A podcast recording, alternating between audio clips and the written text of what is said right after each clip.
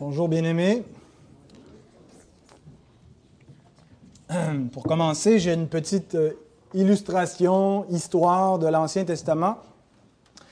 Vous connaissez peut-être le roi Nachash, ou Nashak, je ne sais pas comment on doit prononcer. Ce n'est pas un roi d'Israël, c'était un roi euh, ammonite. Donc les Ammonites, qui étaient plutôt euh, des adversaires du peuple d'Israël. Mais par moments, il arrivait que Israël a eu des bons rapports avec les Ammonites et c'était le cas euh, du roi euh, Nashak qui avait de bons liens avec David. Et euh, lorsque Nashak est, mort, c'est son fils Anan qui l'a remplacé sur le trône. Alors David, pour lui manifester ses, ses, sympathies, ses doléances, a envoyé des messagers auprès de Anan pour le consoler de la mort de son père. Euh, sauf que euh, les, conseillers d'Anna euh, se sont plutôt méfiés, ont vu ça d'un mauvais œil, ont dit non, David, c'est pas pour nous offrir sincèrement ses sympathies qu'il envoie ces gens-là, c'est plutôt pour espionner notre royaume. Et donc, ils ont conseillé Anna de ne pas les recevoir, de plutôt les renvoyer comme des espions. Alors, après les avoir humiliés, ce qu'ils ont fait, en fait, ils se sont emparés d'eux, ils les ont saisis, ils leur ont rasé la moitié de la barbe, coupé leurs vêtements jusqu'à la moitié du corps. Alors, euh, je présume que c'était vraiment comme un, acte d'affront, une insulte qui leur était fait. Et ces hommes-là étaient dans une grande confusion. Puis imaginez des, dignitaires là, envoyés par le roi David. Et puis là, ils ne savent pas trop qu'est-ce qui vient de se passer, pourquoi on les traite comme cela. Euh, et puis, euh, ils ont fait parvenir donc euh, à David le message euh, de ce qui leur était arrivé. Alors, David le prit personnel. L'insulte à ses envoyés, c'était une insulte à lui-même. Accueillir ses envoyés, c'était accueillir David. Se méfier d'eux, les insulter, les outrager, c'était insulter, outrager David lui-même, le roi, hein, parce que l'envoyé le représentait. C'était ses représentants, c'était ses ambassadeurs. Et donc, euh, il en a résulté une guerre entre ces, nations. Hein, on n'y est pas euh, avec la diplomatie dans le temps. Vous insultez nos, diplomates, on riposte avec notre cavalerie. Euh, il en est toujours ainsi aujourd'hui, bien sûr. Peut-être qu'on a appris à mettre un peu plus d'eau dans notre vin quand les relations diplomatiques ne fonctionnent pas. On ne déclenche pas nécessairement une guerre. Mais il reste que dans, le Canada, par exemple, dans beaucoup de pays, a une ambassade. L'ambassade, ben, c'est pour les, citoyens canadiens, ça représente le Canada à l'étranger. Euh, il y a des gens qui peuvent être envoyés en mission diplomatique, qui sont des représentants officiels du gouvernement. Et donc, c'est ce qui occurre partout dans le monde, dans tous les royaumes de la Terre. Euh, et ce n'est pas, pas, vrai seulement des, des, royaumes, c'est vrai aussi des entreprises privées. Une compagnie a des représentants. Le représentant, euh, il est là pour représenter, ça va de soi, la compagnie. Il porte le nom, il est là pour porter les couleurs, pour euh, donner un service euh, et, essayer donc de, de donner une bonne réputation à la compagnie en question. nos propres enfants, lorsque nous envoyons nos enfants chez leurs amis, que nous allons les conduire. Euh, nous leur rappelons, vous vous appelez pas seulement euh, Michael, Calvin, Baptiste et Abigail, vous portez aussi un nom de famille. Hein, vous êtes des Deneaux et vous représentez notre nom, notre famille, là où vous allez. Donc, rappelez-vous que si vous faites quelque chose de honteux, de regrettable, ben, le déshonneur tombe aussi sur votre papa et sur votre maman. Pas juste sur vous parce que vous portez notre nom. Eh bien, vous voyez où je veux en venir avec ça, n'est-ce pas? Nous portons le nom du Seigneur. Nous disons chrétiens. Euh, et euh, donc, il nous a fait porter son nom. Nous sommes appelés enfants de Dieu. Nous le sommes, nous dit l'Écriture. Et donc, portant son nom, nous le représentons. Euh, ça implique qu'il y a une responsabilité pour nous de bien le représenter, d'être des enfants dignes du nom de notre Père mais ça implique aussi que la façon dont les gens nous reçoivent ou nous traitent, il y a des conséquences puisque nous sommes les représentants de Dieu lui-même.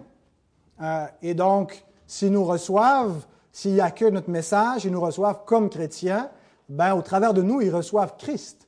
Mais s'ils nous rejettent, ils rejettent également Christ au travers de nous. Et donc, c'est exactement là où Jésus nous amène dans le texte d'aujourd'hui, Matthieu 10, versets 40 à 42. Si vous voulez, vous voulez vous lever pour un signe de reconnaissance, de respect pour la sainte parole de notre Dieu, nous allons lire donc ces trois derniers versets du chapitre 10 de Matthieu. Matthieu 10, 40 à 42. Celui qui vous reçoit, me reçoit. Et celui qui me reçoit, reçoit celui qui m'a envoyé. Celui qui reçoit un prophète en qualité de prophète recevra une récompense de prophète. Et celui qui reçoit un juste en qualité de juste recevra une récompense de juste. Et quiconque donnera seulement un verre d'eau froide à l'un de ses petits parce qu'il est mon disciple, je vous le dis en vérité, il ne perdra point sa récompense. Demandons Seigneur de bénir sa parole. Seigneur, nous nous inclinons devant toi humblement, reconnaissant d'avoir ta parole entre les mains, de pouvoir nous asseoir sous le ministère de ta parole prêchée, et nous réclamons pour nous, au nom de Jésus-Christ, euh, la bénédiction de ton Saint-Esprit, le consolateur qui convainc de vérité, qui nous a persuadés que Jésus est le Christ, que Jésus est le Fils de Dieu envoyé dans le monde, le Sauveur, et qui nous a permis de croire en lui. Et nous te prions encore, Seigneur, que par l'Esprit, ton Esprit, tu nous ouvres l'intelligence et que tu parles encore à nos cœurs, que tu nous consoles, que tu nous affermisses, que tu nous persuades de cette vérité afin que nous puissions mieux te servir, mieux te glorifier, mieux refléter ta gloire dans ce monde. Amen.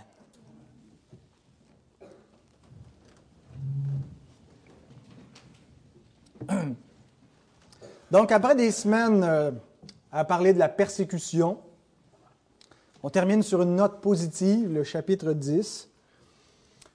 C'est un encouragement, euh, donc, euh, après avoir vu que parfois nous allons être rejetés, que notre message, que notre Sauveur est rejeté et que parce que nous sommes ses envoyés, bien, nous souffrons avec lui. Le Seigneur termine cette section euh, en nous disant que ça ne sera pas universel le rejet, qu'il y en a aussi qui vont nous accueillir.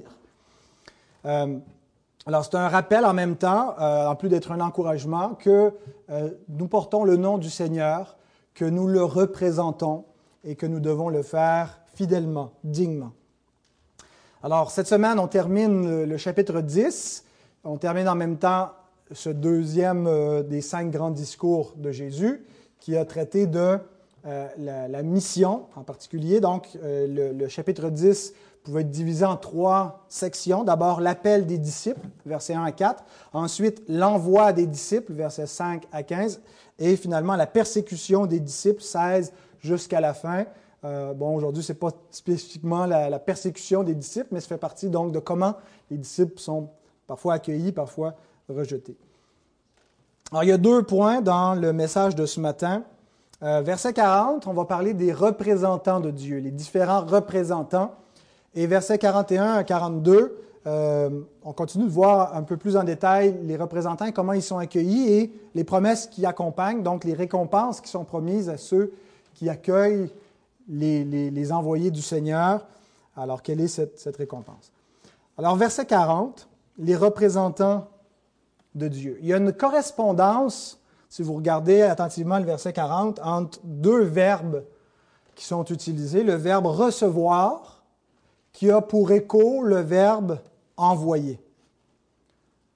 Ceux qui reçoivent reçoivent ultimement celui qui a envoyé.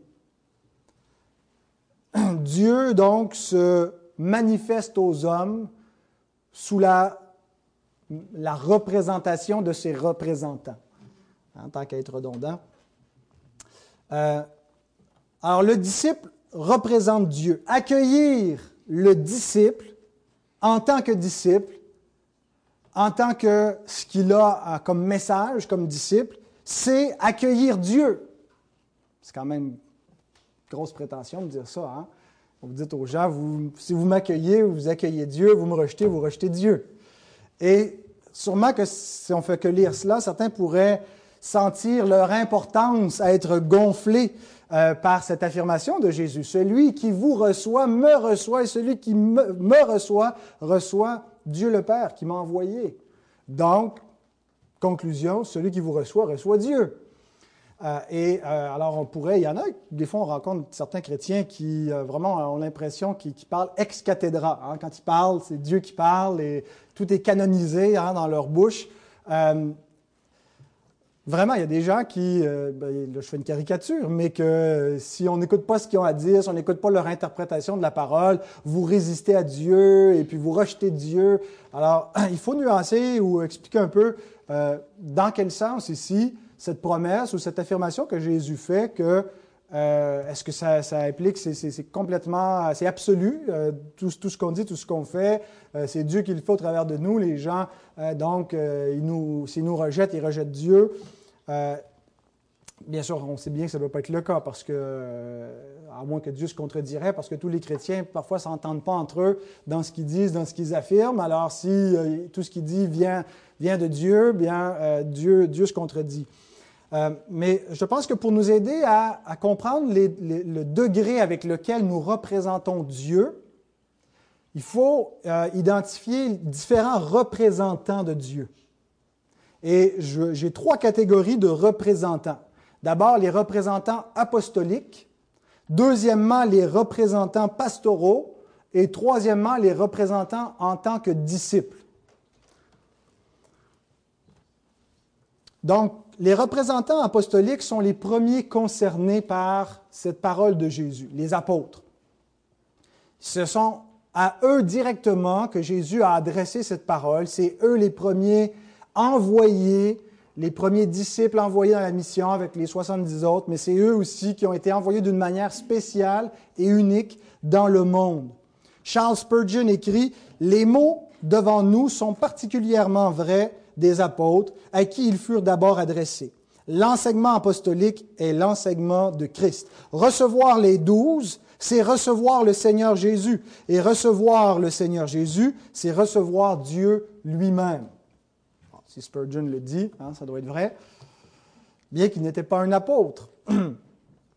en fait, les apôtres euh, la compréhension que nous en avons, ce n'est pas une, conception faible. Il y, a une conception de l'apostolat qui croit que les apôtres sont un peu comme des missionnaires, simplement des envoyés avec les charismes, les dons de Dieu, et qu'encore aujourd'hui, il y a des, missionnaires slash apôtres qui sont envoyés, même des gens qui ajoutent ça à leur, nom. Euh, apôtre un tel, moins peut-être ici au Québec, mais il y a, d'autres cultures, particulièrement en Afrique, où ben, tu as pasteur un tel, mais tu as aussi apôtre ou prophète un tel. Euh, mais je pense que la conception biblique de l'apostolat n'est pas simplement l'idée d'un missionnaire envoyé avec les charismes du Seigneur pour fonder des églises. Mais c'est une conception beaucoup plus forte. Un apôtre, d'ailleurs, le mot apôtre, euh, on le retrouve en dehors de la Bible. C'est pas juste, euh, il est très connu dans le monde parce qu'on pense aux apôtres de Christ et à cause de l'influence du christianisme. Mais quand Jésus nommé des apostolos, il n'a pas inventé le mot. Alors, c'était quoi un apôtre? C'était un envoyé plénipotentiaire, c'est-à-dire un envoyé officiel qui est envoyé par euh, l'empereur, par un gouverneur, ou le gouverneur lui-même qui est envoyé donc par l'empereur, et qui est envoyé avec le sceau de l'empereur. Il, il, a le, plein pouvoir, plénipotentiaire. Il a le pouvoir d'agir au nom de l'empereur, d'exécuter des jugements, de parler en son nom, d'établir des, règles localement, de faire un procès. Donc, les apôtres, hein, le mot apostolos vient de là. C'est un envoyé plénipotentiaire qui est envoyé au nom du Seigneur, avec l'autorité du Seigneur. Au point où Jésus leur dit ceci dans Jean 20, 21 à 23. Un verset qui peut nous laisser perplexes si on ne comprend pas la force de l'apostolat. Et si on universalise la portée de ce verset-là, il dit, Jésus leur dit de nouveau, la paix soit avec vous. Comme le Père m'a envoyé, moi aussi je vous envoie. Apostello, envoyé. Après ces paroles, il souffla sur eux, il leur souffle l'Esprit, et leur dit, recevez le Saint-Esprit. Donc, ils ne sont pas envoyés tout seuls, tout nus, ils sont envoyés avec une puissance, la puissance de l'Esprit pour une grande mission. Ceux à qui vous pardonnerez les péchés, ils leur seront pardonnés. Et ceux à qui vous les retiendrez, ils leur seront retenus. Dieu seul a le pouvoir de pardonner les péchés, de retenir les péchés. mais parce qu'ils représentent Dieu avec un pouvoir d'apostolos, un pouvoir de représentant officiel qui vient être la bouche de celui qui l'envoie, qui vient trancher, vient exercer le, procès, l'autorité. Il leur dit, ceux à qui vous pardonnerez les péchés, ils seront pardonnés, ceux à qui vous les retiendrez, ils seront retenus. Et ce n'est pas dans le sens que les apôtres avaient un pouvoir discrétionnaire, euh, à la limite capricieux de déterminer qui ont envie de pardonner, qui ont envie de ne pas pardonner. Non, ils ont une fonction officielle de représenter le Seigneur et par leur enseignement, les hommes sont sauvés s'ils reçoivent cet enseignement-là, s'ils confessent cet évangile que les apôtres ont prêché, et s'ils ne le confessent pas, s'ils le rejettent, s'ils contestent avec eux, leurs péchés sont retenus et ils sont perdus. L'enseignement des apôtres, c'est parole de Dieu. C'est c'est le tribunal de Dieu qui s'exerce sur la terre par le ministère apostolique. Au point où les apôtres nous sont présentés comme le fondement de l'Église dans le monde, le fondement officiel. Euh, Éphésiens 2.20 nous parle que Christ est la pierre angulaire et l'Église est édifiée sur le fondement des apôtres et des prophètes.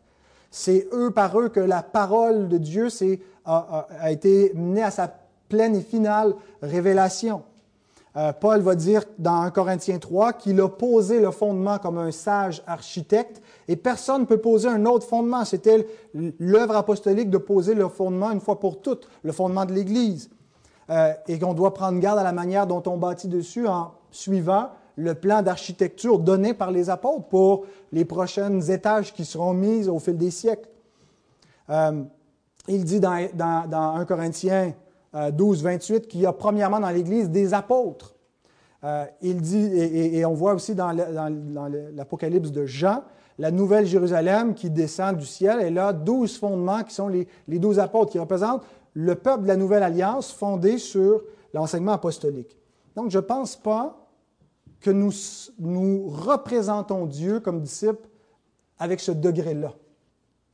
C'est une autorité, c'est un pouvoir qui est exclusif et qui n'a pas eu de succession euh, euh, euh, telle quelle, c'est-à-dire que l'office apostolique ne s'est pas transmis aux évêques, l'évêque de Rome, c'est de là que vient l'idée du pouvoir de l'autorité papale par l'autorité apostolique qui aurait été transmise, mais on ne voit pas du tout dans l'Écriture les apôtres établir d'autres apôtres après eux. Ils n'ont pas donné de, de prescription sur qui va les remplacer comme apôtres. Ils ont fait leur travail, qui était un travail à faire une fois pour toutes. Ils ont posé le fondement. Ils ont amené euh, les Écritures de la Nouvelle Alliance. En fait, Dieu a parlé par eux. Euh, Dieu a témoigné par eux. Et ça a été fait une fois pour toutes. Et le canon s'est fermé. L'autorité canonne, la règle, euh, a, pris fin. Il n'y a plus rien à canoniser après les apôtres. Mais ils ont établi des successeurs. Donc, les, les représentants pastoraux. avant d'y arriver, on lit ce que Paul nous dit dans 1 Thessaloniciens 4, verset 8. Celui donc qui rejette ses préceptes ne rejette pas un homme, mais Dieu, qui vous a aussi donné son Saint-Esprit. Celui qui rejette les préceptes apostoliques rejette Dieu lui-même. On voit des fois des gens qui aiment bien l'enseignement de Jésus, pas trop celui de l'apôtre Paul. Euh, pas trop ce que Paul a à dire sur euh, l'homme et la femme, entre autres, et les rôles dans l'Église, ou sur la sexualité. Euh, et puis donc, on sépare Jésus de Paul, et puis moi, je suis Jésus, comme on, on avait à Corinthe. Moi, je suis de Paul, moi d'Apollos, moi de Christ, et on fait des divisions, sans voir que Christ est l'autorité ultime derrière tous ces représentants apostoliques. Spurgeon écrit ceci, Voici l'un des tests les plus révélateurs de la vraie foi. Celui qui est de Dieu nous écoute, dit Jean. Quand il dit ça, il nous écoute. C'est pas qu'il nous écoute nécessairement tout le monde. J'ai souvent compris ça comme ça, mais je pense qu'il parle des apôtres. Celui qui est de Dieu nous écoute, nous qui sommes apôtres. Il s'agit d'un témoignage qui pèse lourd contre les critiques modernes qui, de manière hypocrite, prétendent recevoir Christ tout en rejetant ses apôtres inspirés. Ensuite, on a les représentants pastoraux. Nous avons, bien aimé, accueilli l'enseignement des apôtres. Enfin, nous le croyons, nous nous croyons apostoliques. Nous croyons être une église apostolique parce que nous croyons garder l'enseignement des apôtres. Et soit dit en passant, ce qui est important, c'est pas d'être dans une continuité organique, historique, linéaire dans l'histoire avec les apôtres. Comme le clame l'Église euh, catholique romaine en disant nous avons l'autorité apostolique parce qu'il y a une continuité directe, historique entre nous et les apôtres. Ce qui est important, ce n'est pas la continuité organique dans l'institution de l'Église, mais la continuité spirituelle dans l'enseignement des apôtres. Parce qu'on peut être en continuité avec Abraham et rejeter la foi d'Abraham, comme c'était le cas d'Israël. Ils étaient les fils physiques d'Abraham et non pas ses fils spirituels. Et des, des gens qui ne sont pas les enfants physiques d'Abraham pouvaient devenir ses enfants spirituels par la foi. Et c'est la même chose dans la Nouvelle Alliance. Euh, il y a une continuité peut-être historique de l'Église, mais qui est d'aucun avantage si on n'a pas suivi l'enseignement apostolique. Et en cours de route, on sait que l'Église euh, universelle a, rejeté, a, bifurqué et, par la grâce de Dieu, a été réformée à certaines époques pour revenir à l'enseignement apostolique. Donc, euh, n'ayant jamais connu des apôtres directement, de première main, on les connaît et on a leur enseignement par leurs écrits. Euh, et ces enseignements des apôtres nous ont été transmis par la tradition. La tradition de quoi? La tradition d'anciens, d'évêques, de pasteurs, c'est des termes synonymes pour dire les successeurs des apôtres qui amènent l'enseignement apostolique.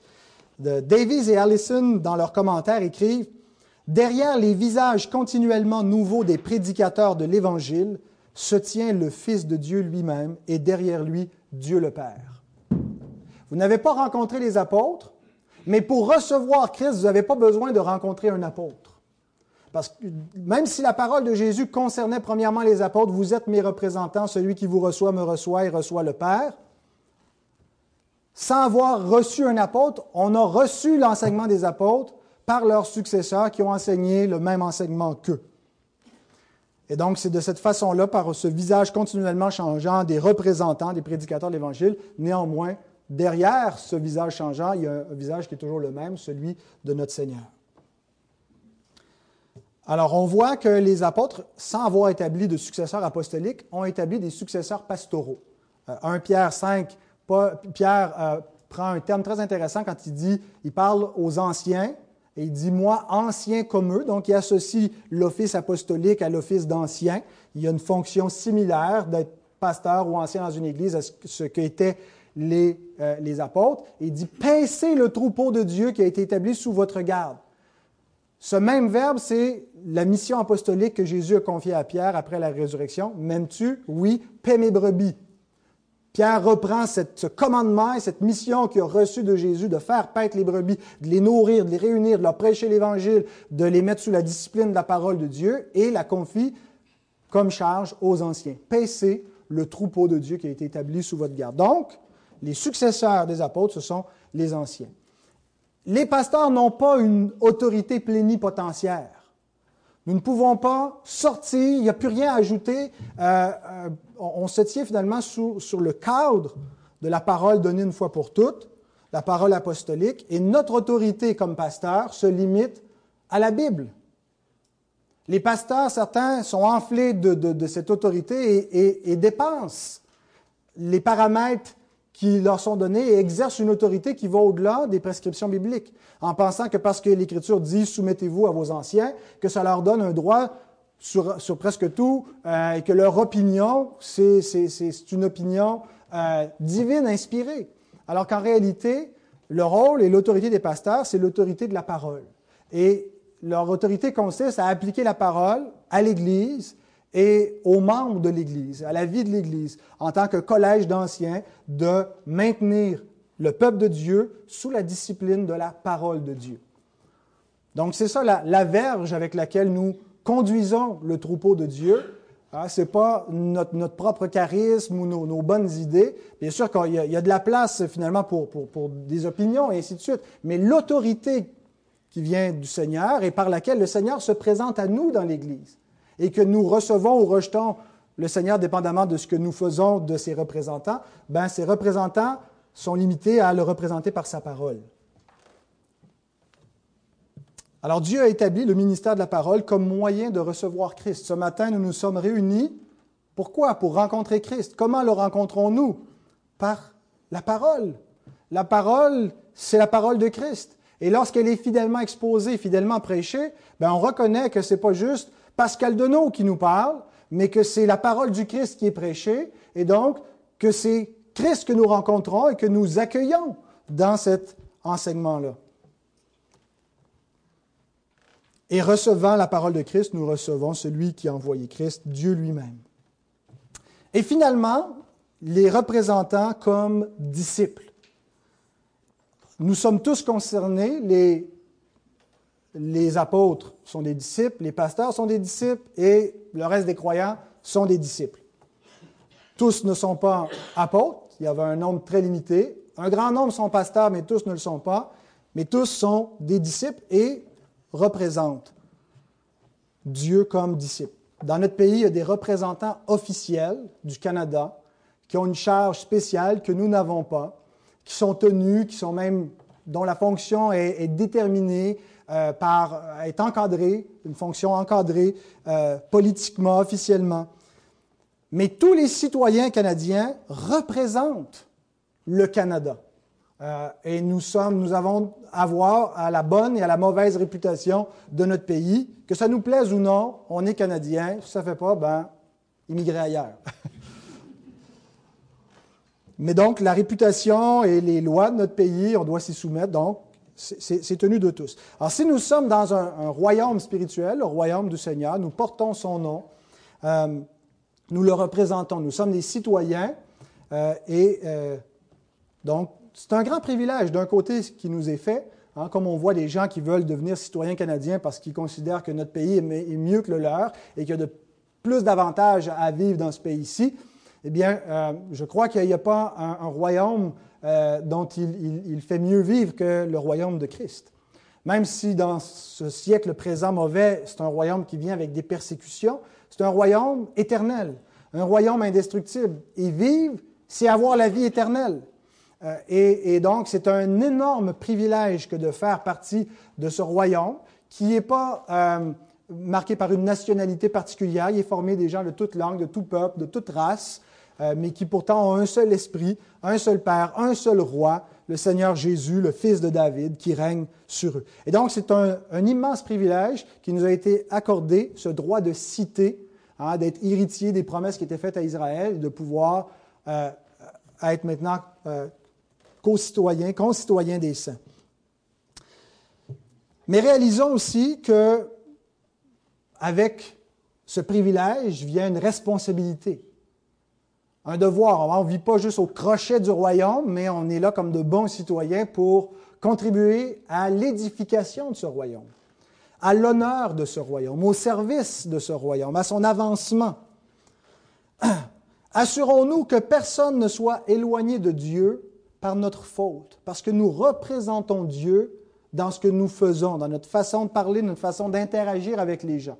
On a vu il y a deux semaines, dans les six conseils pratiques pour évangéliser, combien notre témoignage est important, combien euh, le premier contact que les gens ont avec l'Évangile, avec la parole de Dieu, souvent, ça sera pas en l'apprenant eux-mêmes, c'est au travers de la lettre lue que nous sommes. Nous sommes une épître écrite par l'Esprit de Dieu. Alors il faut que notre témoignage respire hein, ce, parfum agréable de la connaissance de Dieu, qui ne sera pas agréable dans le nez de tout le monde. Il y en a pour qui c'est une odeur de mort. Mais que nous ne, causions point de scandale euh, par notre, mauvais témoignage ou une mauvaise représentation de Dieu. Euh, nous devons donc le représenter fidèlement comme il est un Dieu d'amour, un Dieu de justice, un Dieu de vérité. Et donc, Paul nous dit effectivement que ce témoignage va produire deux effets. Est une odeur de mort pour ceux qui vont à la mort, pour ceux qui vont à la perdition, parce qu'il leur rappelle, ça les condamne. Hein, cette vie de justice, cette vie sous l'Évangile, leur envoie le message que leur vie n'est pas acceptable telle qu'elle est. Et parce qu'ils ne veulent pas se repentir, bien, ils se sentent condamnés. Alors pour eux, la bonne odeur de la connaissance de Dieu est une odeur de mort. Mais pour d'autres, elle va produire l'effet d'une odeur de vie. Et on a ce double effet dans ce que Jésus nous dit euh, dans Matthieu 10, 40. Celui qui vous reçoit me reçoit, et celui qui me reçoit reçoit celui qui m'a envoyé. Une odeur de vie. Vous êtes l'odeur de vie, l'odeur de Christ, et il y en a qui, au travers de vous, vont respirer l'odeur de Christ et vont vouloir venir à lui. Mais en même temps, euh, dans l'évangile de Luc, le même discours, Luc ajoute, Et celui qui vous rejette me rejette, et celui qui me rejette rejette celui qui m'a envoyé. Donc, il y a ce double effet, ce double effet tranchant de la parole de Dieu. Alors voilà pour les représentants apostoliques, pastoraux et comme disciples. Maintenant, les versets 41 et 42, la récompense des justes. Nous allons relire ces deux versets.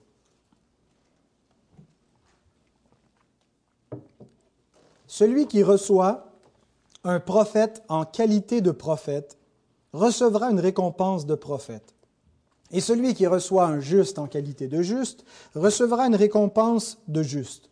Et quiconque donnera seulement un verre d'eau froide à l'un de ses petits parce qu'il est mon disciple, je vous le dis en vérité, il ne perdra point sa récompense. Donc, premièrement, je veux attirer votre attention sur ces mots recevoir en qualité de prophète, en qualité de juste, parce qu'il est mon disciple.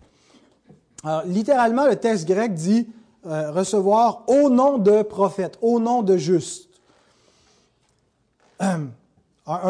les, prophètes, euh, dans l'évangile de Matthieu, c'est souvent euh, associé pas juste aux grands prophètes, les prophètes officiels, la fonction prophétique, mais à des prédicateurs, prédicateurs itinérants. Il y a vraiment une continuité entre l'office prophétique et l'office de prédicateur. quand il parle des faux prophètes et donc leur enseignement, donc on voit que ce n'était pas juste des, des, des, des gens qui prédisent l'avenir, tout ça, c'est des enseignants chez Matthieu, ce sont des prophètes. Donc, euh, qu'est-ce que ça veut dire au nom de ou en qualité de?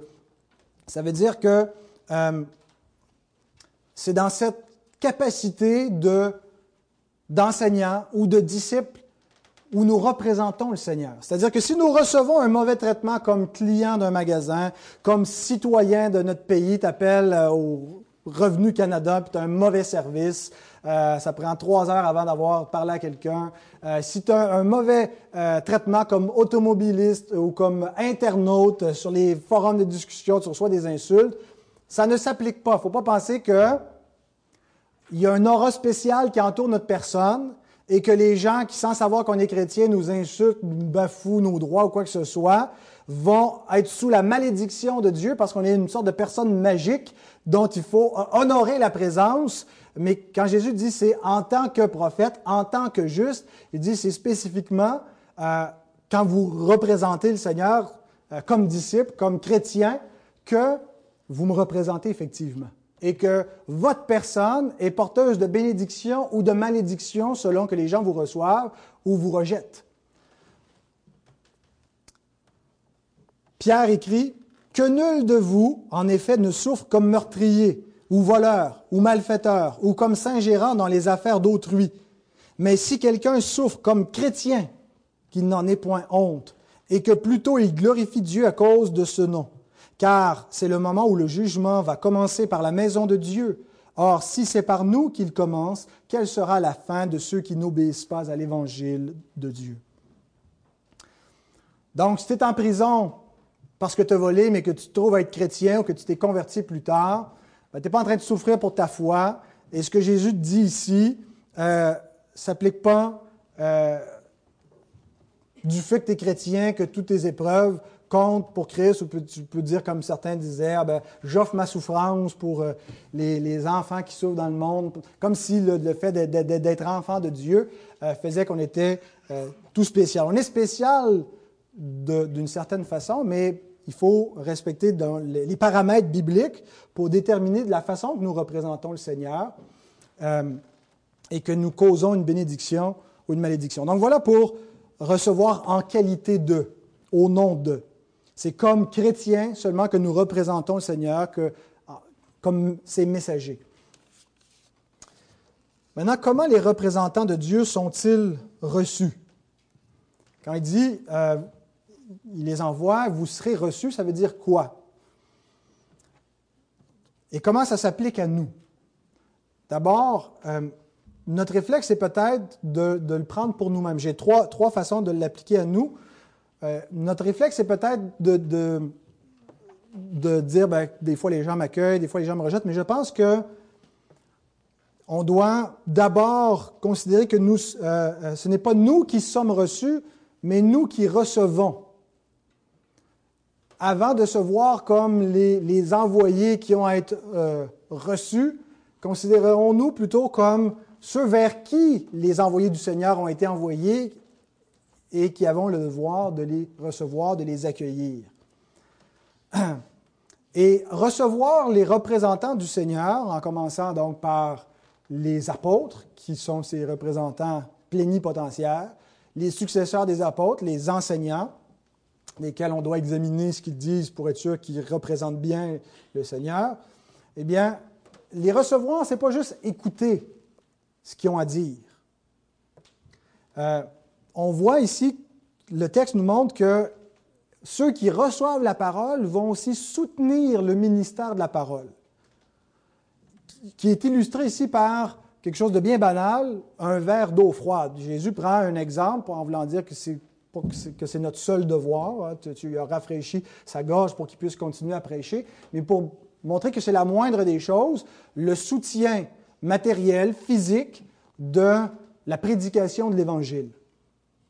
Et donc, euh, et, on voit aussi au verset 12 du même chapitre qu'ils sont envoyés, parfois ils vont être accueillis dans des maisons. Donc, euh,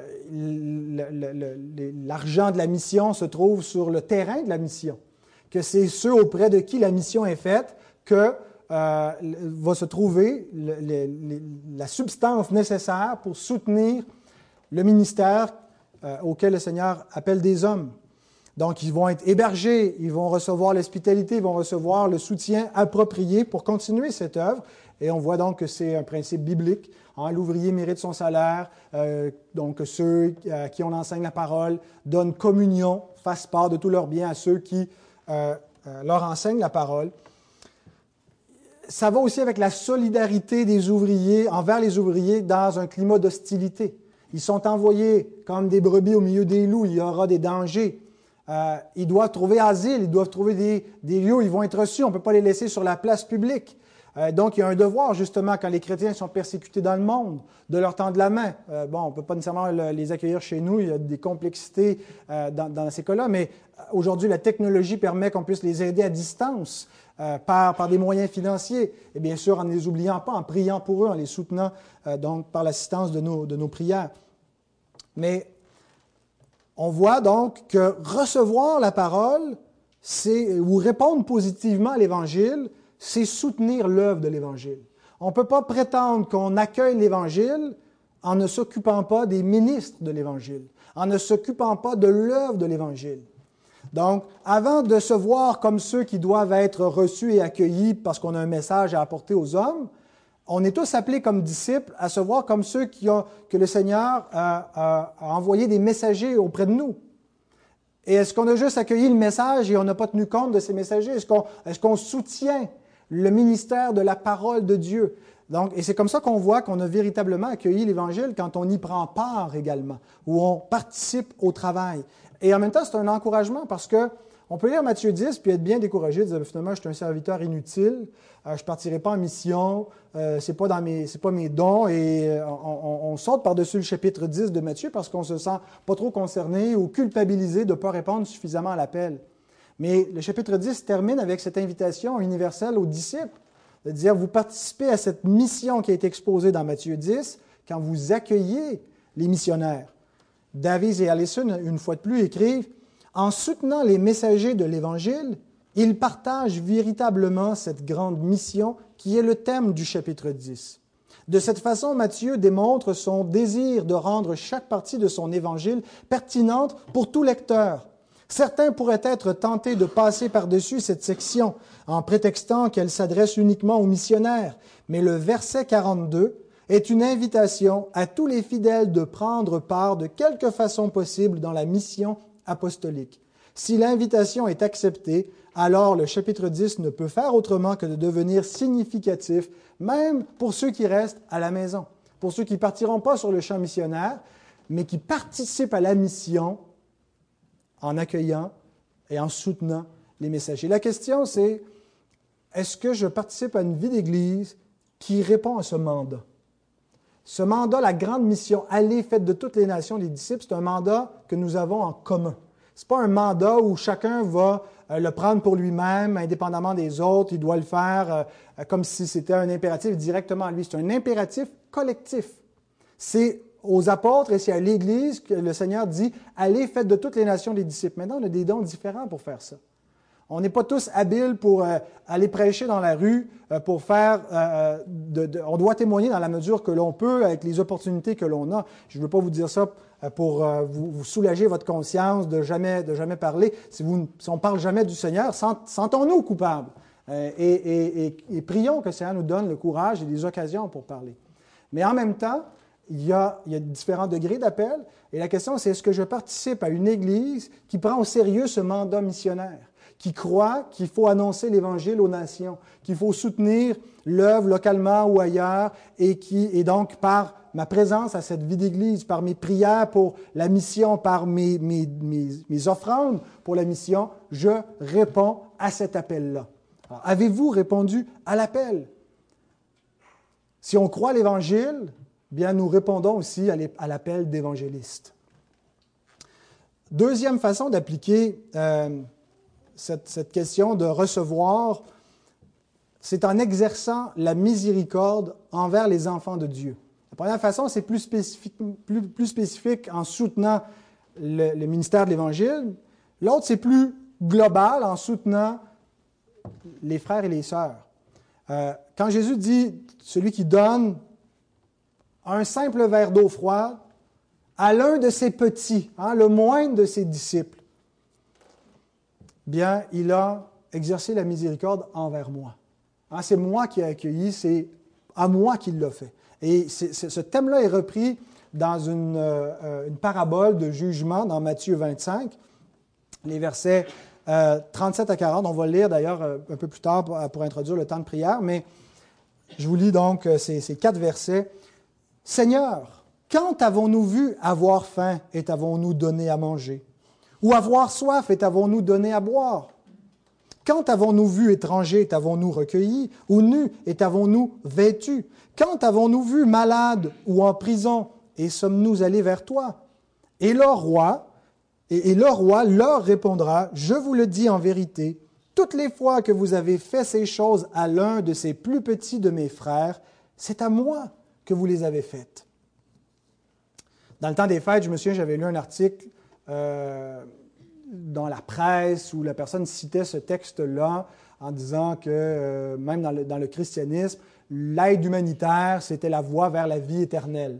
Hein, Qu'à la fin, le jugement, ceux qui vont euh, avoir secouru les réfugiés ben, vont avoir la vie éternelle et ceux qui ne l'auront pas fait ben, seront chassés.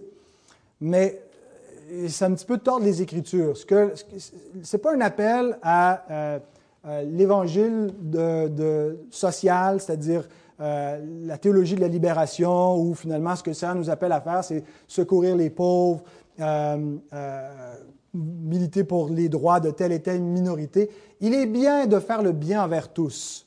Mais le texte dit spécifiquement ici qu'il est question de l'amour fraternel, de notre devoir envers les frères, envers ceux de la maison de Dieu. C'est pas qu'on se fout, on n'a aucune préoccupation pour les pauvres de ce monde. Euh, mais ce n'est pas en embellissant, euh, en servant la soupe populaire qu'on va sauver le monde, c'est en leur prêchant l'Évangile.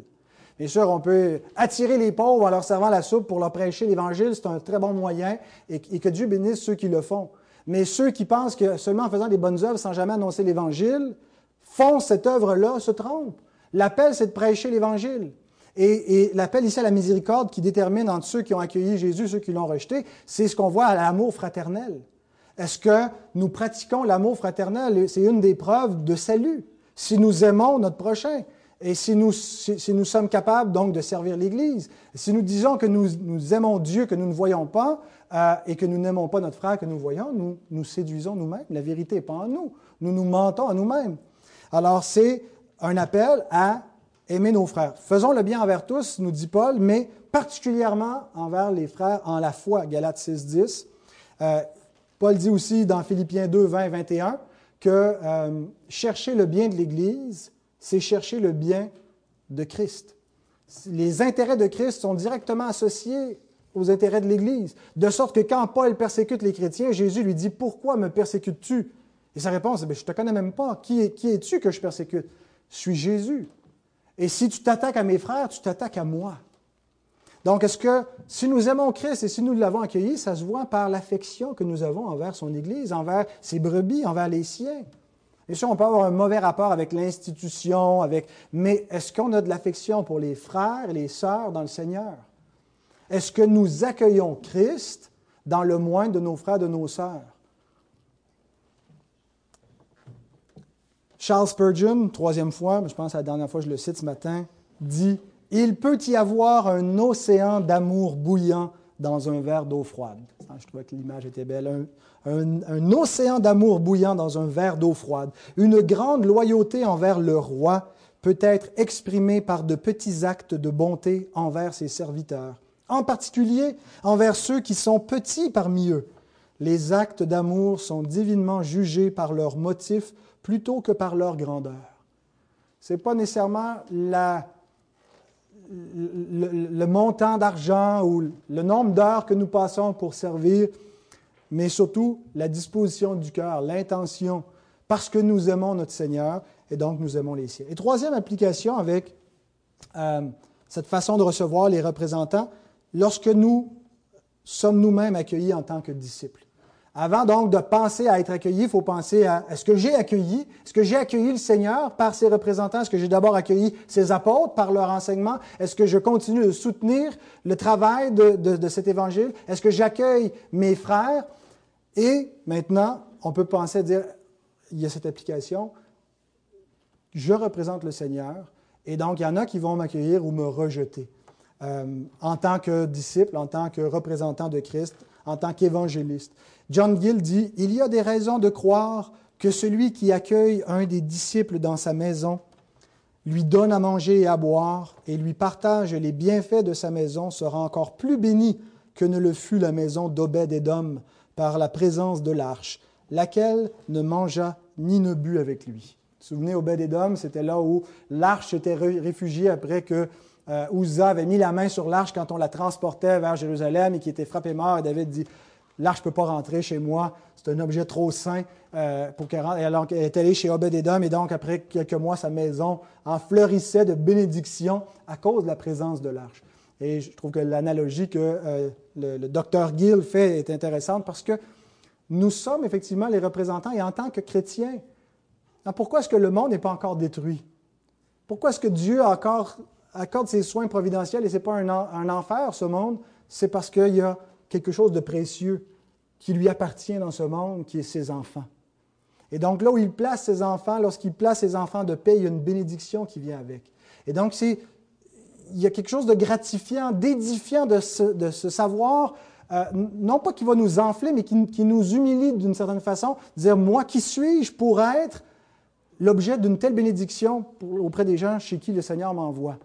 Euh, non pas donc... Euh, en, qualité de, nos, dons naturels et tout ça, mais parce que nous sommes les enfants bien-aimés du roi des rois. Alors que ceux qui ont à, faire commerce avec nous prennent garde euh, et, prenons garde nous-mêmes.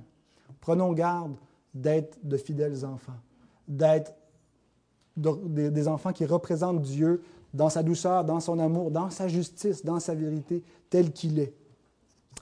Terminons avec la récompense promise. Je n'ai pas beaucoup de choses à dire, bien que j'avais euh, peut-être de manière un peu trompeuse intitulé mon titre euh, La récompense des justes. Euh, et ça va être la, dernière courte portion sur cela.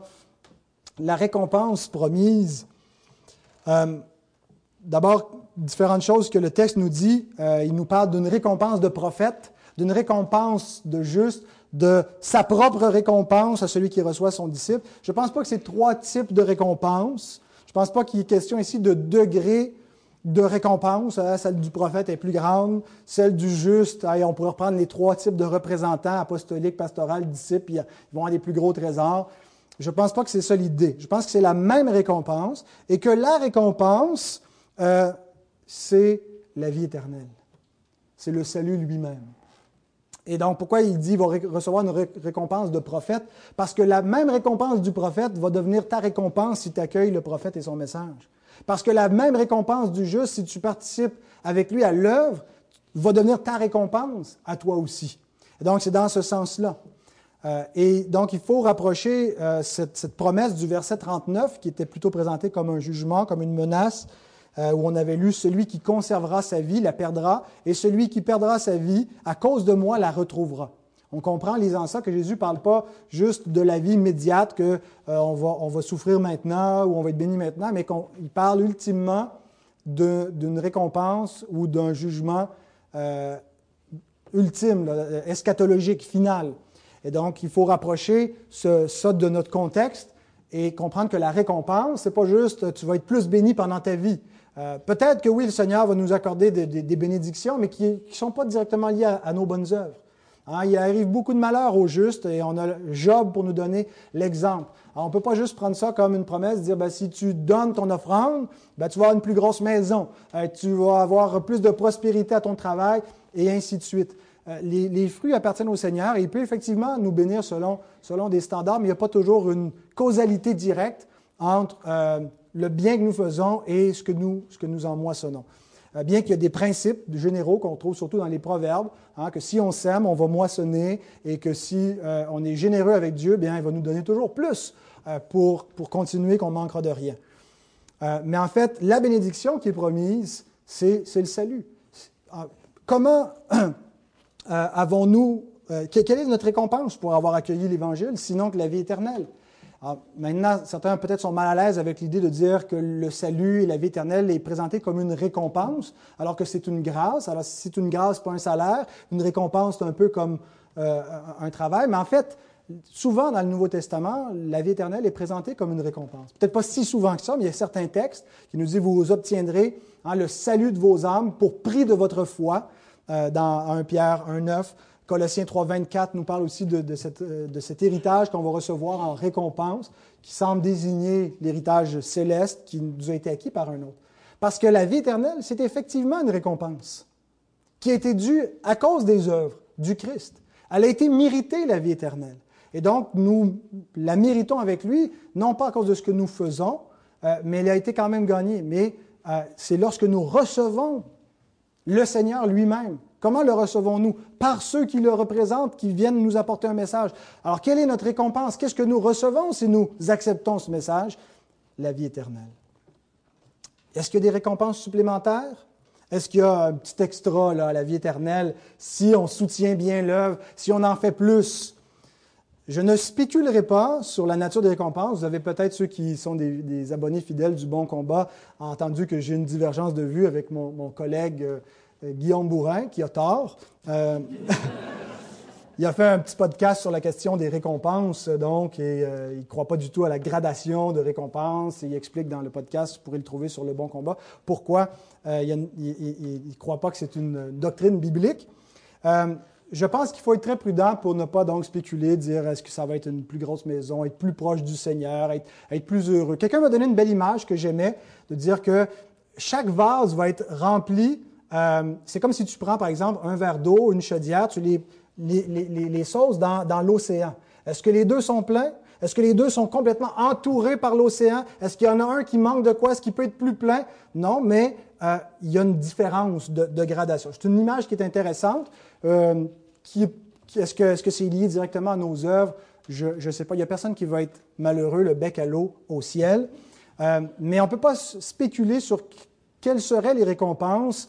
Euh, la Bible parle donc de récompenses souvent directement liées avec la vie éternelle, qui est la récompense. mais il y a différentes demeures dans la maison du Père. il semble y avoir aussi un rang, des rangs dont, les, apôtres nous parlent. Je crois surtout qu'il faut limiter cela au jugement. La différence euh, de ce que des chrétiens vont recevoir euh, va avoir lieu surtout au jugement final des œuvres des croyants.